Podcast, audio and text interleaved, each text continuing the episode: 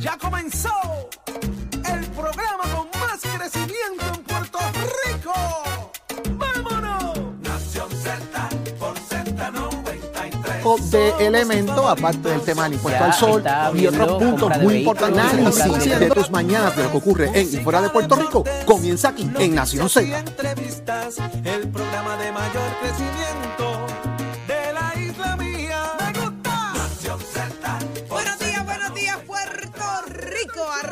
Nación Z por Z93 y hoy estamos celebrando Casa Nueva. Estamos directamente desde el estudio, mire, del Achero, del Achero de Nación Z. Las nuevas facilidades con las que estaremos diariamente transmitiéndole a usted el mejor análisis, la mejor cobertura de todo lo que ocurre en Puerto Rico y el mundo y hacia dónde nos llevan como país. Estamos más que listos y es a través de Z93, 93.7 en San Juan, 93.3 en Ponce y 97.5 en Mayagüez, que usted nos escucha y disfruta de todo lo que diariamente preparamos para cada uno de los puertorriqueños. Mire, Jorge Suárez, Eddie López, todo nuestro equipo de producción frente a frente para llevar contenido y buena, buena información. Buenos días, Jorge. Buenos días, Saudi. Buenos días, Eddie. Buenos días, Carla, Achero y todo el equipo. Y buenos días, Puerto Rico. Gracias por estar con nosotros como todos los días a través de Z93, tu emisora nacional de la salsa y nuestras aplicaciones digitales, la música app, eh, donde usted nos ve y nos escucha, y el contenido de nuestro podcast. Usted sea parte de ese análisis que diariamente preparamos eh, para ustedes y que con mucho cariño, respeto, eh, tenemos aquí diversidad de opiniones de lo que ocurre en y fuera de Puerto Rico y también a través del Facebook. Los hacemos partícipes siempre de sus comentarios y de la línea telefónica en el 6220937 para que ustedes se involucren en todos estos debates que tenemos aquí diariamente y más que contento porque aparte que estamos en la cabina, pues ahora no tenemos que, ahora no hay que llamarlo, Saudi, ahora lo tenemos aquí, Aquí. a Achero que está aquí con ¿Qué le nosotros todos los días y que estamos listos, prestos y Achero, buenos días. Mira, ¿qué le pasa a este? y buenos días al compañero Buenos días, buenos licenciado Eddie López. Eddie, buenos días. Buenos días, compañeros. Buenos días a los amigos que nos sintonizan dentro y fuera de Puerto Rico. Un privilegio estar con ustedes una nueva mañana. Hoy martes 13 de septiembre del año 2022, aquí en nuestra nueva casa, en el estudio de Z93, la emisora nacional de la salsa. Estamos prestos y dispuestos para llevarles a ustedes las informaciones, pero sobre todo el análisis que tanto a ustedes les gusta. Conéctese a través de todas nuestras plataformas, los podcasts también para que no se pierdan ningún segmento de este su programa favorito. También el Facebook Live para que se hagan parte de nuestra conversación y las líneas de teléfono para que cuando les digamos prontamente puedan traer los puntos de vista de ustedes al 787-622-0937, 622-0937 Saudi. Así mismo es, Eddie. Hoy un programazo repleto de información y grandes invitados con quienes hablamos en el día de hoy. Arrancamos de inmediato con el representante a la Cámara, Héctor Enrique Ferrer, que vamos a estar hablando de asuntos muy importantes que se están dando en la Cámara de Representantes, entre ellos lo que puede ser eventualmente eh, una primaria dentro del Partido Popular, Ya. la candidatura a Washington. Vamos a ver qué nos dice, vamos a ver qué nos dice. Se ya van a soltar. Héctor parece que eh, está todo el Ay, mundo fiesta, listo, hay listo allí para, mire, para salir corriendo. Hay carnaval de aspiraciones, Eddie, en el análisis del día. ¿Quiénes nos acompañan? Como todos los martes va a estar con nosotros la senadora por San Juan por el Partido Nuevo Progresista, Nitza Morán, y la portavoz del Movimiento Victoria Ciudadana, la licenciada Rosa Seguí. Ahí está y el análisis más completo con el nuestro, el licenciado Leo Aldrich. Así que usted quédese pegadito acá Nación Z por Z93. Pero ¿qué está pasando en Puerto Rico y el mundo? Mírala aquí, cerquita de nosotros, la Carla Cristina. Buenos días, Carla. Buenos días, Saudi. Buenos días para ti, Jorge Eddy, Achero y todas las personas que nos sintonizan. En los titulares, con 18 votos a favor, el Senado aprobó ayer pasar por encima del veto del gobernador Pedro Pierluisi el proyecto que establece un nuevo salario mínimo base de 10 dólares 50 centavos la hora de manera escalonada a los empleados públicos. La medida pasa ahora a la consideración de la Cámara de Representantes, cuyo presidente Rafael Tatito Hernández ya ha adelantado que intentará ir también por encima del veto, mientras el primer ejecutivo reconoció ayer que si no se concreta el proceso de reestructuración de la deuda de la Autoridad de Energía Eléctrica al 30 de noviembre próximo, fecha en que vence el plazo del contrato suplementario con Luma Energy, es la empresa quien puede rescindir del acuerdo base, lo que pudiera costarle una penalidad al gobierno. De otra parte, la procuradora interina de la Oficina de la Procuradora de las Mujeres, Madeline Bermúdez, anunció el inicio de un nuevo ciclo de talleres para policías municipales en todo el país.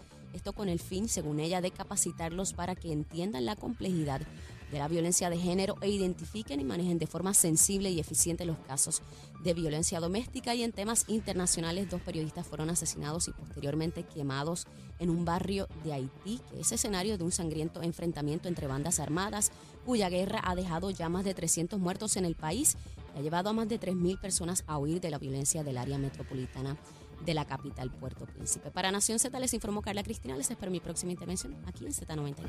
Ponte al día. Aquí te informamos y analizamos la noticia. Nación Z por, por, por Z93.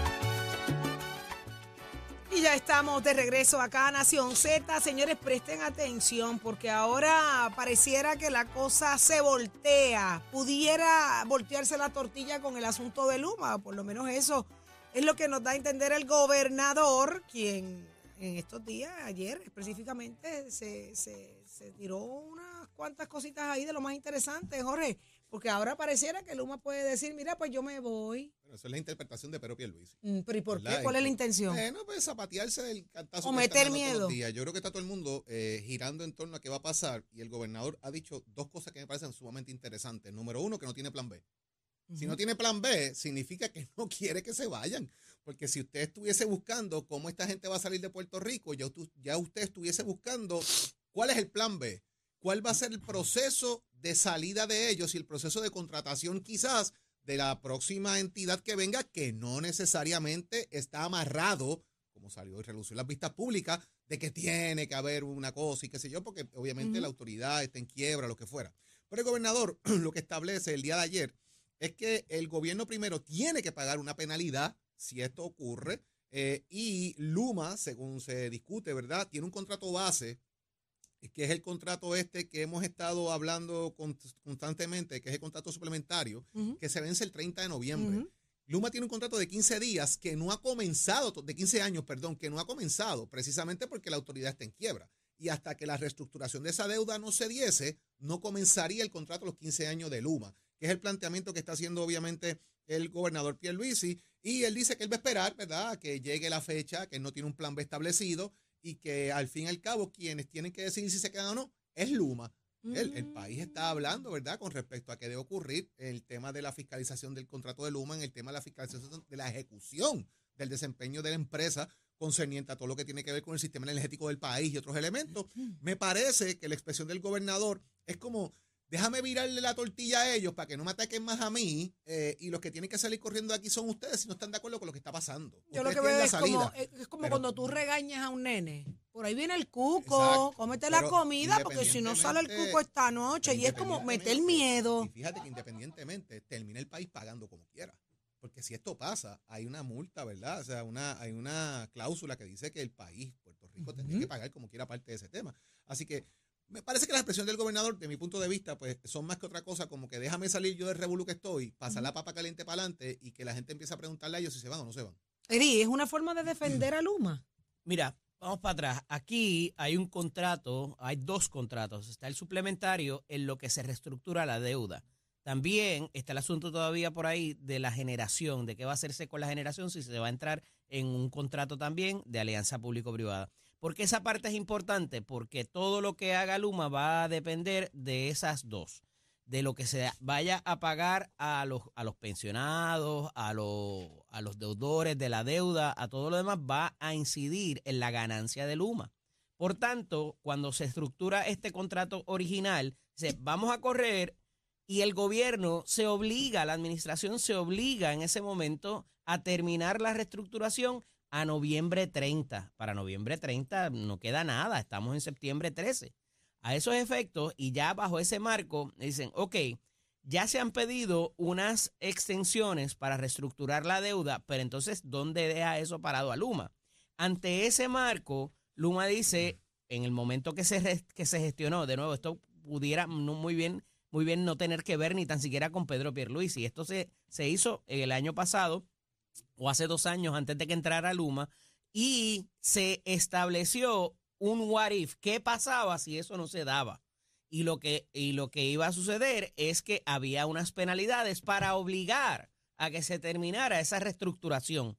Y para terminar esa reestructuración y, y Luma poder entonces decir, ah, ok, tanto me va a costar la recuperación, tanto me va a costar la generación. Ahora yo sé lo que voy a obtener de ganancia y decido si entrar o no.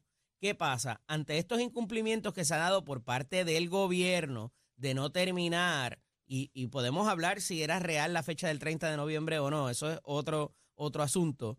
Pero ya estando en esta circunstancia, el gobernador ayer apercibe, dice, esto es lo que dice el contrato. Aquí el contrato dice que si tú no terminas esto para noviembre 30, hay unas penalidades y yo no puedo comenzar ese contrato al 30 de noviembre. Por tanto, eso le va a traer unos gastos y unas, y unas eh, eh, ¿verdad? Una, eh, le va a ser más cara la operación a Luma y por tanto ellos pudieran decidir retirarse por completo del contrato, además de la multa por no terminar la, la reestructuración.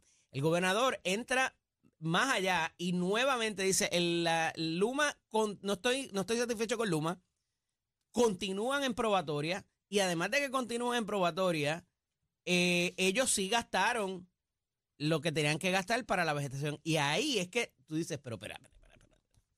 Hasta ahora todo bien porque está hablando de lo que el gobierno no ha hecho.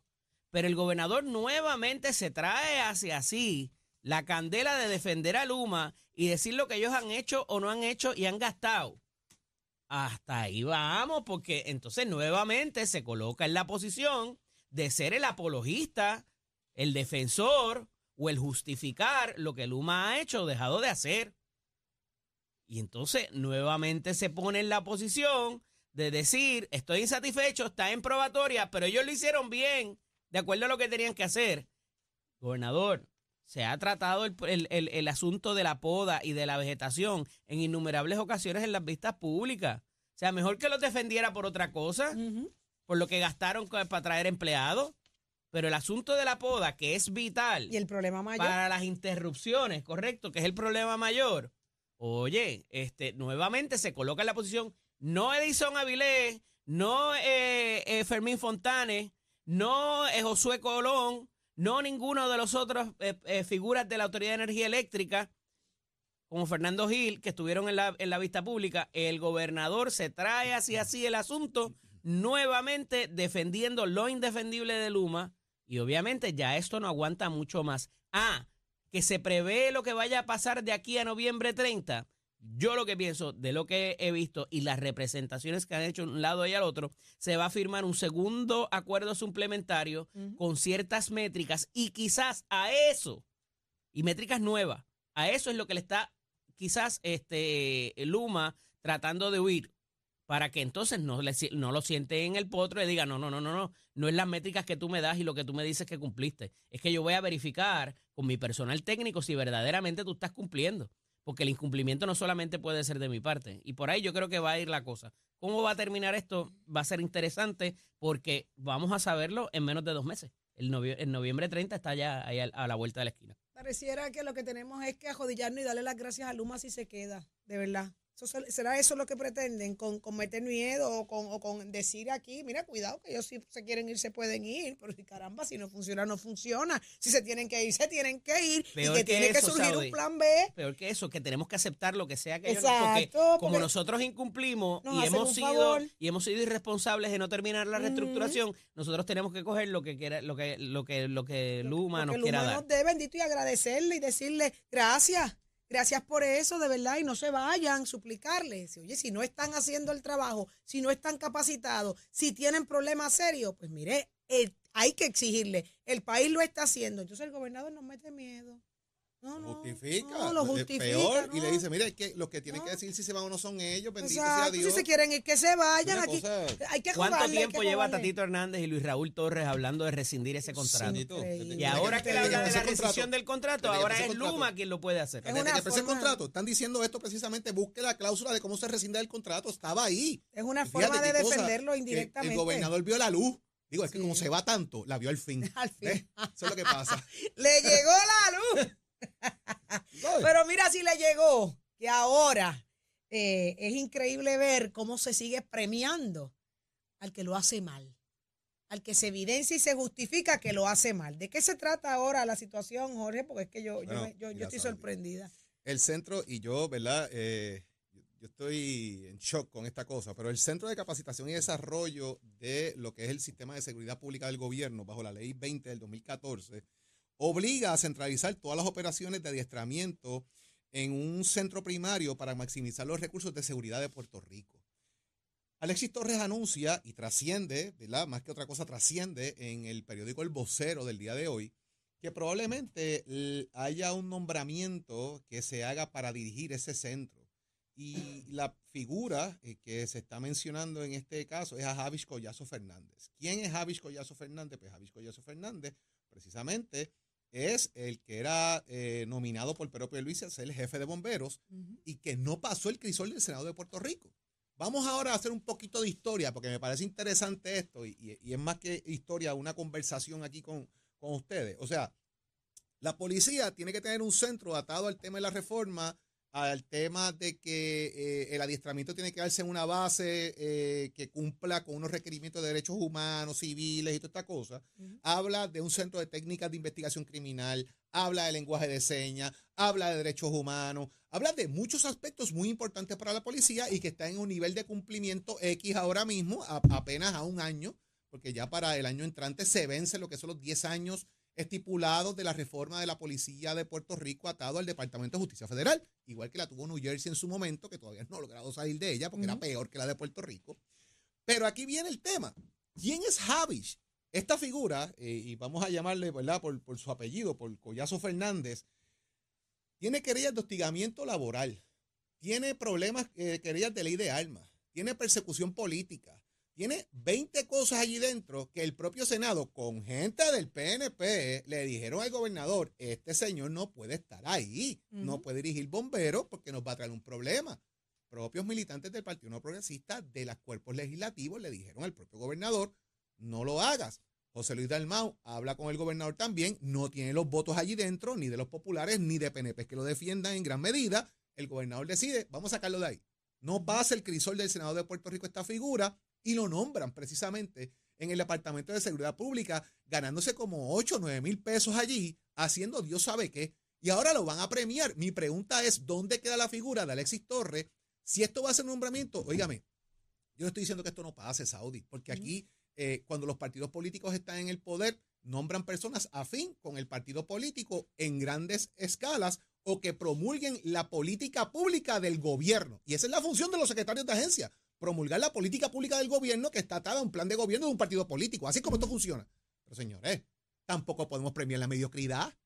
Y este señor ha demostrado que no tiene capacidad ni temperamento para dirigir una agencia. Entonces lo van a nombrar ahora a cargo de toda la seguridad del país, en el sentido de que es quien va a adiestrar de alguna manera a bomberos, correccionales, manejo de emergencia, policía. O sea, si no pudiste con lo poco, ¿cómo puedes con lo mucho? Y a mí me resulta interesante de ser cierta la información que divulga el vocero, porque según relevan es una fuente que le están dando esta información, me parece que es una pésima, horrible, descalabrada decisión de Alexis Torres de nombrar a esta figura ahí porque no tiene el temperamento para hacerlo. Muy diferente a quien es hoy el comisionado de policía, que es una persona que tiene temple, que ha funcionado, que trabaja con los policías, que se enrolla las mangas, que está ahí. Usted puede tener diferencia. Yo le puedo decir que yo catalogo que el comisionado de la policía en este momento hace un gran trabajo. Independientemente de lo que usted piense, mi forma de verlo es así. Y es Ahora, apreciado dejar por la uniformada. Y la uniformada lo respeta. Lo respeta. Y la gente entiende que es un policía, que conoce lo que está pasando, que lo entiende y que está haciendo todo lo que puede con las herramientas que tiene. A diferencia de este fulano, que lo ha tenido todo y que ha demostrado ser un mediocre. Y así mismo lo reconoce el Senado en la vez que fue a confirmación. Pero mira, más allá de eso, obviamente esto tiene mucho que ver con la reforma, con, como dice Jorge, con la reforma federal también para cuestiones de eh, violaciones de derechos humanos y todo lo que hemos escuchado y sabido de que ha pasado con la policía de Puerto Rico en los últimos años. Ahora bien, este, esta situación que ocurriría con este centro de capacitación, la policía no ha podido dar una academia, efectivamente. La última que hubo, no había ni comida para la- ni, ni- ni las facilidades básicas. Y van a entrar en estos asuntos que son más complicados y que requieren de un conocimiento y un adiestramiento mucho más eh, detallado en, en- en- los aspectos. Y esto incide también en la figura que vaya a manejar los asuntos, evidentemente, que como muy bien trae Jorge, no pasó confirmación en un momento dado y que no ha, no ha sido el ejemplo que se requiere para todas estas eh, incidencias que han ocurrido, ¿verdad? Y que se requiere de que básicamente tenga un policía. O sea, tú vas a enseñar a la gente a hostigar a otro, que es lo que tiene en su file. No me estoy inventando nada ni estoy hablando nada que me hayan contado. Eso es lo que tiene en su, en su, en su expediente. expediente. Entonces, eh, tú sabes, ¿dónde está el ejemplo que tiene que tener ese policía, ese oficial del orden público? Porque va, va más allá de la policía. Entonces, vemos nuevamente que por decisiones que tienen que ver con política, quizás, se traen elementos que no son y que le hace daño a la misma Exacto. administración, a la misma, al mismo liderato de Alexis Torres, le hace, eh, le hace eh, eh, ¿verdad? daño el, el- el- tan siquiera nominar a una persona para este puesto porque se ve lo que hay detrás. Están buscando dónde ponerlo y cómo darle el premio de consolación del tío Nobel al final del día. Casi, casi. Claro. Yo, yo Eddie, tú quiero- mencionaste algo, tú mencionaste algo muy importante y va atado al tema de los derechos humanos. ¿Cómo tú vas a poner a alguien, enseñarle a la gente a hablar con derechos humanos cuando es un hostigador, cuando tiene problemas de, de hostigamiento laboral, el derecho del trabajador, el derecho, ¿sabes? El derecho a asociarse, libertades que están ahí. Las represalias A mí me parece por que es, una- es es locura lo que están haciendo con ese nombramiento, si fuera cierto. Yo te, yo te voy, yo voy a partir de ahí. Yo voy a pensar que esto es solamente una especulación, que esto es un rumor, que esto no va a pasar. Esto no va a pasar. Esto no puede pasar. Así que yo quiero darle un voto de confianza a la capacidad del gobernador de Puerto Rico. Uno más, uno más. Y me quiero ir pensando en que, mire, esto es un bochinchito, esto es un rumorcito, porque es más, voy a decir más, esto es porque le quieren hacer daño al gobernador, a la imagen del gobernador. Esto es porque quieren destruirle la carrera a Alexis Torres, que, que quieren decir que Alexis Torres no es más mediocre porque no puede. Yo voy a, voy a jugar ese juego, porque si esto llega a pasar, que aprendo inglés, mire, aprendo inglés. Y como esta reforma de la Policía Federal, en inglés le hablamos a los Federicos y le decimos la pelota de muchachos que quieren poner a entrenar al a, la policía de Puerto Rico. Y mira que yo aprendo inglés, ¿sabe? Ray Zambín, Cocoroco y le hablamos lo que sea. Pero vamos donde sea. Así que yo estoy segura que esto es que le quieren hacer daño al gobernador. Esto es para dañarle la imagen. Mira que el gobernador va a permitir eso. Lo dudo. Que Alexis Torres lo quieren destruir. Que son la misma gente interna sacando información falsa para que la prensa hoy hablemos de que mira que quieren a, a Javis Collazo. Eh, No, eso es mentira. Eso es una, eso, eso es una falsedad de las falsedades. Eso no va a pasar. Así que dejen de estar haciendo daño al gobernador y a Alexis Torres. No hagan eso.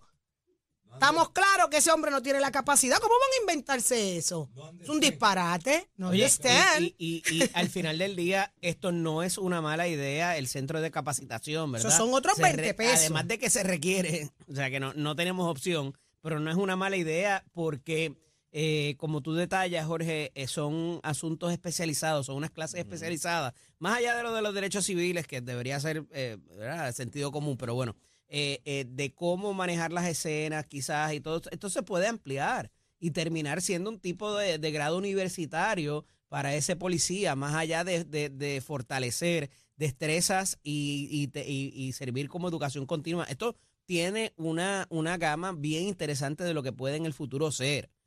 Pero, oye, si desde el principio vas a poner a una persona a dirigirlo que no tiene y que ha sido eh, ciertamente ¿verdad? rechazada ya por el propio Senado, es, eh, es como llover sobre lo mojado, ¿verdad? Este, eh, y empezar con el pie izquierdo eh, para, para este tipo de, de circunstancias, donde entonces se, se premia lo político versus venir a servir la necesidad que se requiere para adiestrar al cuerpo policiaco. Pena da.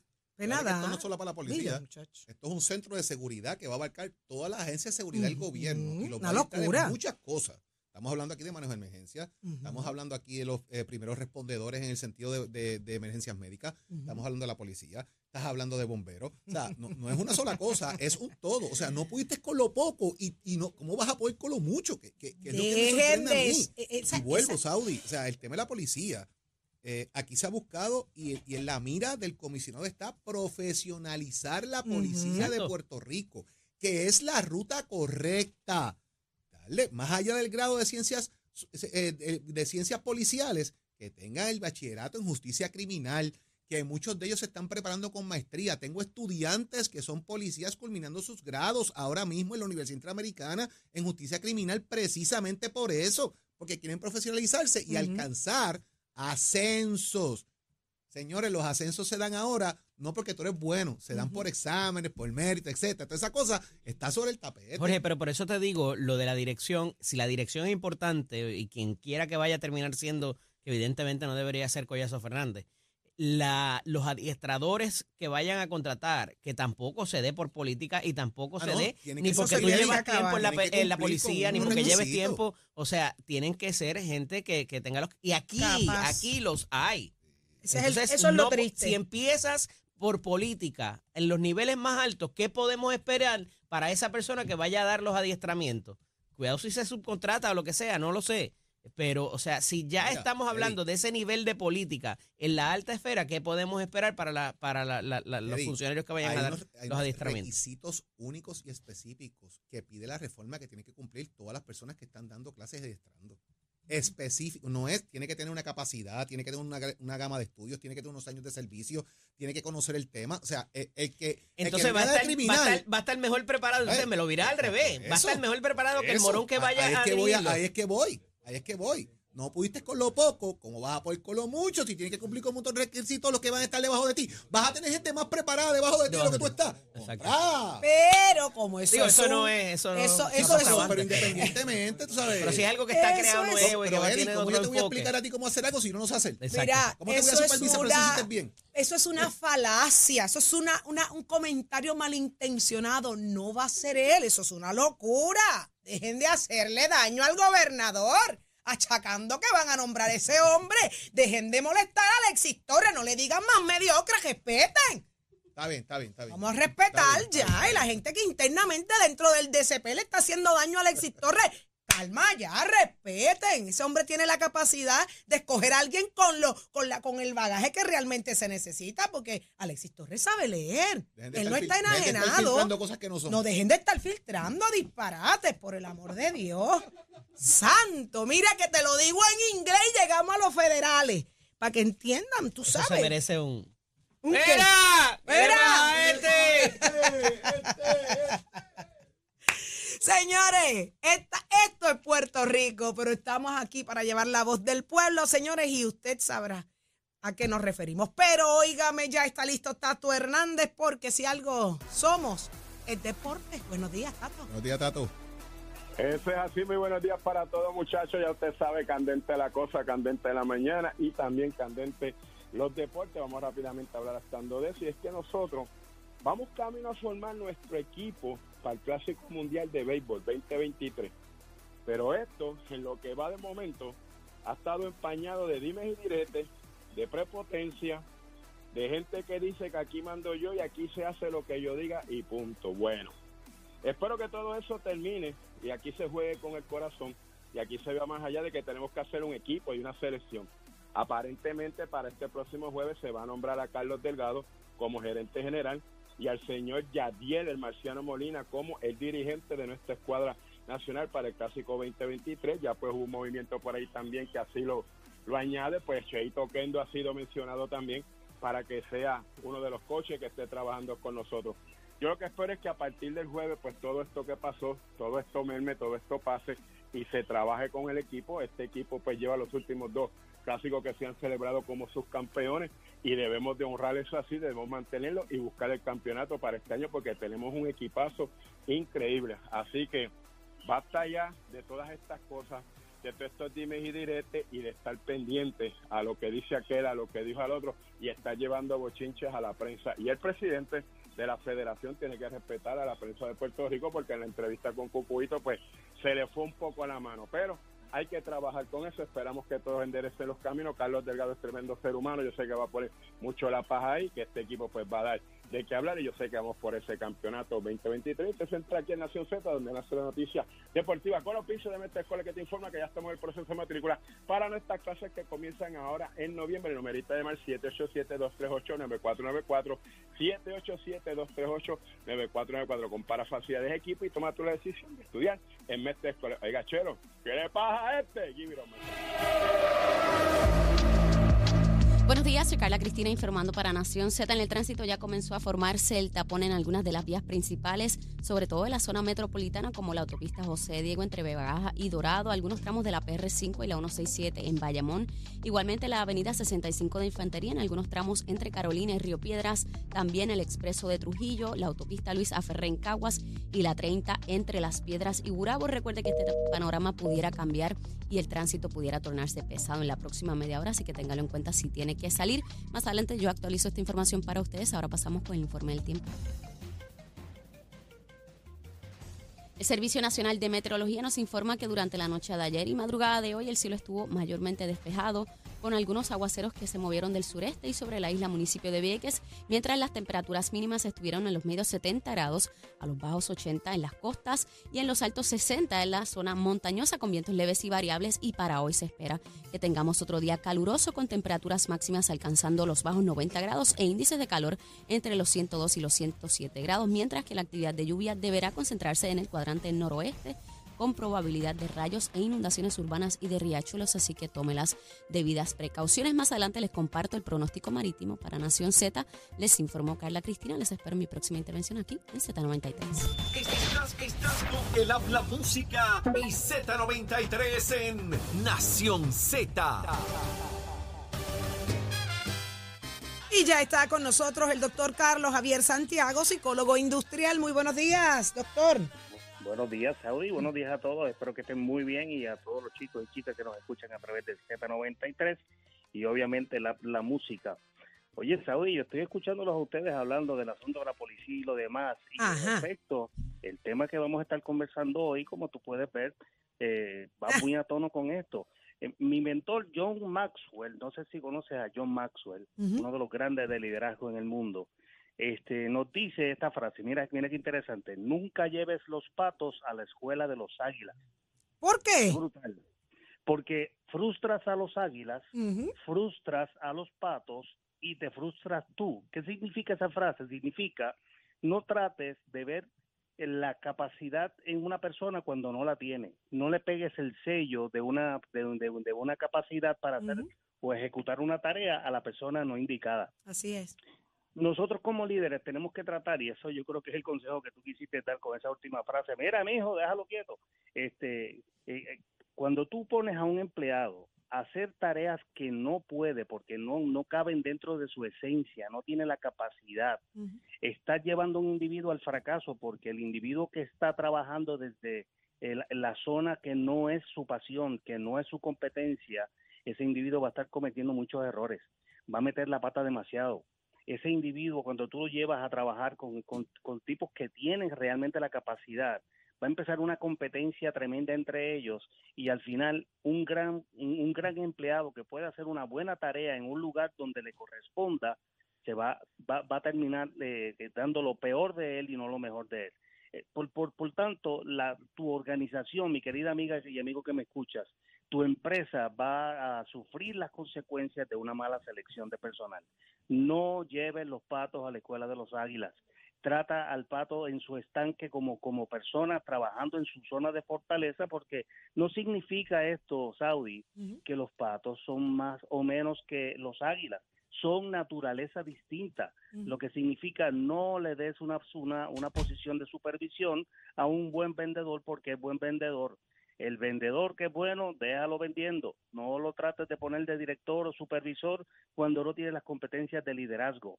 De eso es que se trata. No pongas en posiciones superiores a individuos que no tienen la esencia de líder, porque vas a provocar un desastre en tu empresa, ¿no? Es importante que todo esto lo vayamos conociendo porque las empresas que están subiendo, que están creciendo, eh, los cambios que estamos viendo en el gobierno y todos los demás a- agencias, ¿verdad? Que es importante tenemos que hacerlo con conciencia. No lleves los patos a la escuela de los águilas. Y si quieres aprender un poco más sobre esto, Saudi, Ujú, entra claro. a mi página Carlos Javier Santiago PhD en Facebook. Carlos Javier Santiago PhD en Facebook. Dale like para que sigas aprendiendo y que sigas con nosotros. Como le digo yo a Willy Negrón Hair Design allá, Willy, hay que seguir desarrollando el liderazgo y tienes que poner la gente en el lugar correcto. Así que si quieres verte bien, sentirte mejor, llámate al 786-9966 con 787 786-9966 para que te sientas bien y sigas bien. Así que acuérdate, Saudi, no lleve los patos No. a la escuela de los águilas. Así mismo es. Muchísimas gracias, doctor Carlos Javier Santiago, psicólogo industrial, extraordinario tema, espectacular. Así que muchísimas gracias. Claro que sí, cada cual con presencia para que pueda lucir y, obviamente los resultados sean mejor. Así que entra Carlos Javier Santiago, PhD. Ahí está. Ahí lo dijo. Nos vamos con el Próximo. No te despegues de Nación Z. Próximo. próximo en Nación Z. Señores, no se pueden perder. per- que- que- que- que- espérate, espérate, espérate, Nicoleta, me enredé. 266-0937 es el número. 6220937 es el número a llamar. Ese es el número que queremos que te ¡Ay, comuniques con nosotros. 6220937. Se- Me quedé pensando en el buscando el, doctor. número de la escuela de las águilas. No, no, no, el me loading, quedé, me el quedé. loading, el loading. Me quedé ahí analizando. Es que yo no puedo creer lo que hemos escuchado en la mañana de hoy. Pero mire, 787-622-0937. Tu opinión, es- tu opinión es importante. Vamos a una pausa. Regresamos con más. Llévatela, chero.